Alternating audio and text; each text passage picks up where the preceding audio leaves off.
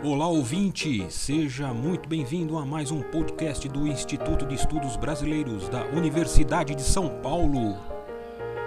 Instituto especializado e sede de acervos importantes de muitos artistas e intelectuais. Neste podcast, vamos ouvir duas narrativas de Ana Lúcia Magela. Ana Lúcia é doutora pela USP e professora aposentada da UFMG e da Universidade de Santa Catarina. Escreveu dois livros, As Astúcias das Mulheres de Rosa e Na Garupa do Cavaleiro Diplomata, ambos tangenciando a obra de Rosa. Em 2007, ela conheceu a roda de leitura em Cordesburgo e, apesar de sempre ter morado fora, quando vem a São Paulo participa da roda. E desde que a roda se reúne pelo Google Meet, Ana tem estado presente todas as quartas-feiras. A primeira narrativa é do livro As Astúcias das Mulheres de Rosa. E a segunda foi baseada numa discussão na roda de leitura em abril deste ano, com a presença do professor e tradutor de Grande Sertão Veredas para o alemão, Bertold Zille, atualmente morando em Berlim. Eu sou Ana Lúcia Magela, e esse texto é extraído do meu livro As Astúcias das Mulheres de Rosa. Reinaldo, ou melhor, Diadorim, é a personagem androgínea emblemática de Grande Sertão Veredas, livro de João Guimarães Rosa. As astúcias de Diadorim estavam também na arte do despiste. Diadorim era aquela estreita pessoa, não dava de transparecer que cismava profundo, nem o que presumia. Seus pensamentos e sentimentos eram ocultos, sempre uma vagueza. Riobaldo renegava aquele amor por sabê-lo condenável, coisa do demônio. Diadorim, a Virgem Andro, não se permitia aquele amor porque ele era a denúncia de seu maior segredo. Quando Diadorim perguntou a Reobaldo se ele estava gostando de Otacília, ele observou. Deu para ver que ele estava branco de transtornado. A voz dele vinha pelos dentes.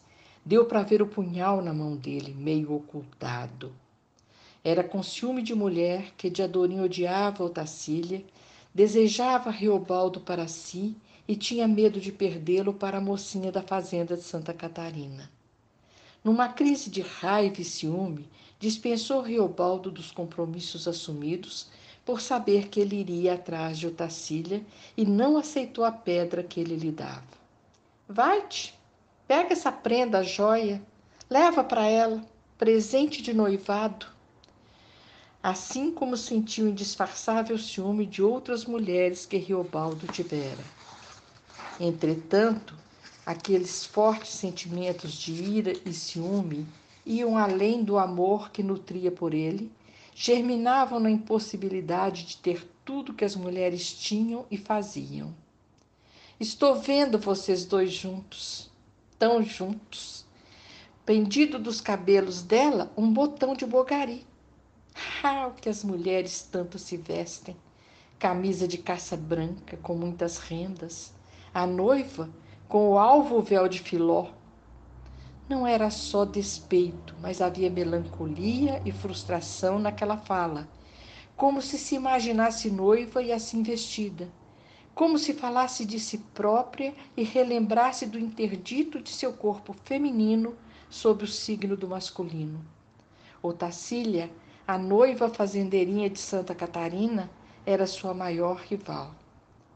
Estes eram momentos em que o disfarce se rompia, a astúcia abandonava o palco e Diadorim se mostrava em toda a sua vulnerabilidade, limítrofe entre o que era e o que precisava aparentar ser.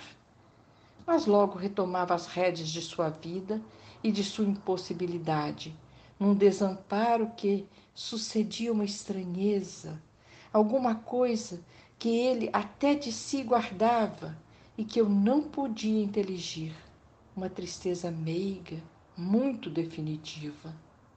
Tantas pistas para Reobaldo, e ele cego a todas elas. Crer e descrer naquele amor que dedicava a Diadorim e que era também correspondido. angústia da eterna dúvida por sentir só uma verdade. Aquilo que havia entre eles não era só amizade, mas um sentimento condenável. De que jeito eu podia amar um homem, meu de natureza igual, macho em suas roupas e suas armas, espalhado rústico em suas ações? Ah, viver é muito perigoso. Eu sou Ana Lúcia Magela e esse texto é da minha autoria e eu o escrevi depois de uma reunião online da roda, roda de leitura. Riobaldo e a condição humana. O que faz de Riobaldo, o ex-jagunço personagem de Grande Sertão Veredas da monumental obra de João Guimarães Rosa, tão fascinante? Acredito que seja a genialidade de reunir em si as contradições e incoerências da condição humana, vilanias e heroísmos cotidianos. É que ele é tão diferente ao mesmo tempo tão similar a cada um de nós? Quando a história começa, já no primeiro parágrafo, ficamos sabendo que Riobaldo é um homem velho que conversa com alguém de fora. Seu interlocutor não é como ele um sertanejo. Vamos ficar sabendo mais tarde, no avanço da leitura, que Riobaldo agora é um fazendeiro aposentado da jagunçagem no Range Rede. Casado com Otacília, mas que ainda exercita sua pontaria.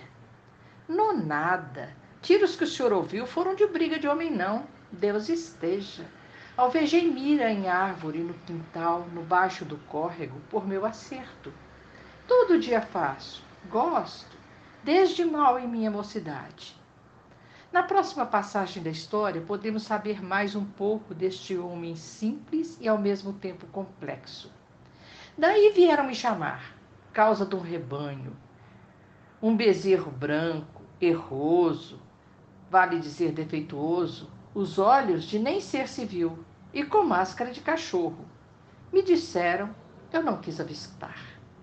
Mesmo que por defeito como nasceu, arrebitado de beiços, esse figurava rindo feito pessoa. Cara de gente, cara de cão. Determinaram, era o demo. Povo prascóvio, vale dizer tolo, ingênuo, supersticioso. Mataram.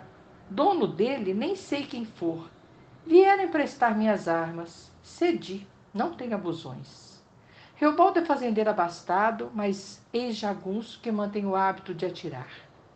O bezerro de que ele fala tinha aparência estranha, e o povo prascóvio viu nele a semelhança do demônio, que ele tinha cara de cão. O cão é muitas vezes denominado, denominação que se dá ao demo. Todavia, uma ambiguidade aí se esboça. Riobaldo, como fazendeiro, faz, não faz parte da gentalha prascóvia, mas não quis ver o defeituoso bezerro, nem mesmo quis saber quem era seu dono. Emprestou suas armas porque não tem abusões, não é supersticioso. Acredita que se carece de religião. Muita religião, seu moço. Eu cá não perco ocasião de religião. Aproveito de todas. Bebo água de todo o rio. Uma só para mim é pouco. Talvez não me chegue.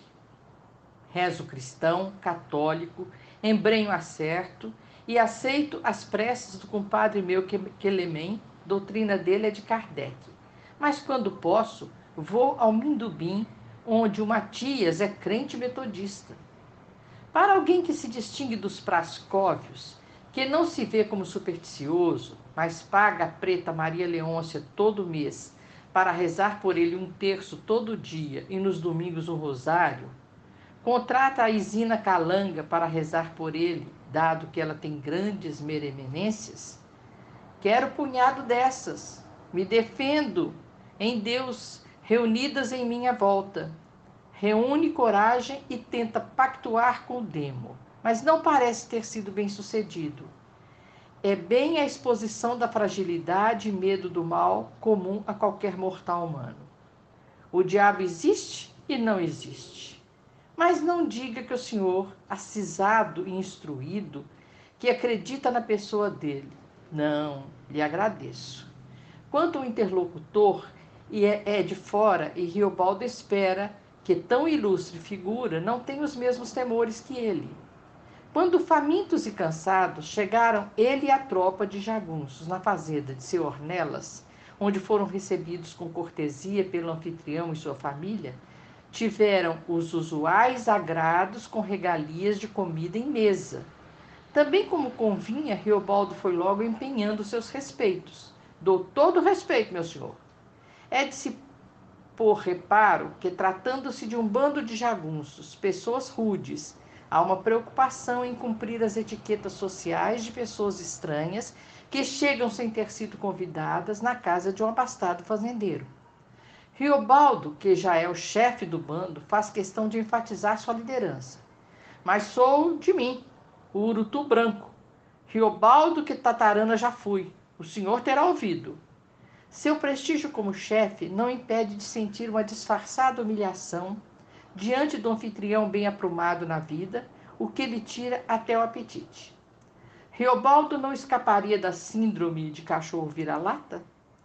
Mas eis que surge, servindo à mesa, uma mocinha vistosa que prendeu o interesse de Riobaldo. Diadorim notou. Mais uma ambivalência se faz notar.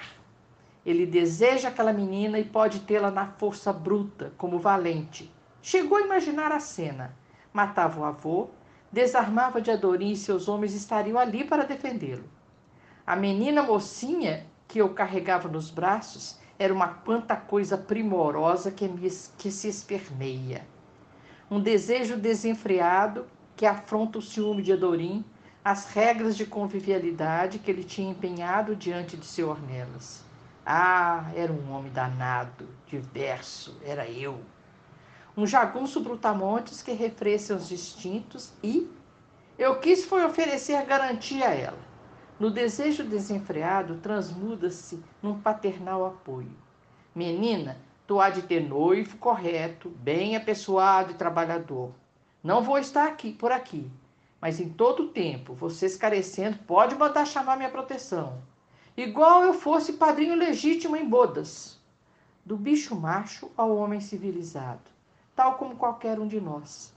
Entrecorta esse texto, de súbito, uma mulher que não estava conseguindo botar seu filho no mundo. E Riobaldo foi chamado. A pobreza da mulher e do rancho miserável. A porta era fechada com um couro de boi e a mulher jazia numa esteira no chão. Eu tirei da algibeira uma cédula de dinheiro e falei: Toma, filha de Cristo, senhora dona, compra um agasalho para esse que vai nascer defendido e são e que deve se chamar Riobaldo.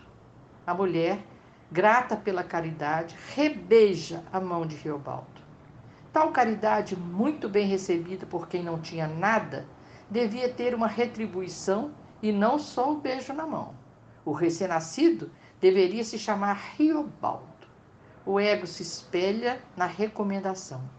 Perpetuaria o nome do jagunço benfeitor. O humilde jagunço, filho bastardo de Celorico Mendes, sem filhos, nomeava um descendente através da esmola e deixava ali seu próprio nome. A glória alcançada através da liderança do bando não era suficiente para o ego do chefe. Quantos de nós também não queremos deixar uma marca, às vezes espúria, comprada, falsificada ou aleatória? Riobaldo é a nossa face refletida no espelho, com nossos temores, ciúmes, invejas, dúvidas e alguns acertos. O diabo na rua, no meio do redemoinho. Este podcast do Instituto de Estudos Brasileiros chega ao final. Esperamos que tenham gostado e em breve retornaremos com um novo assunto para você.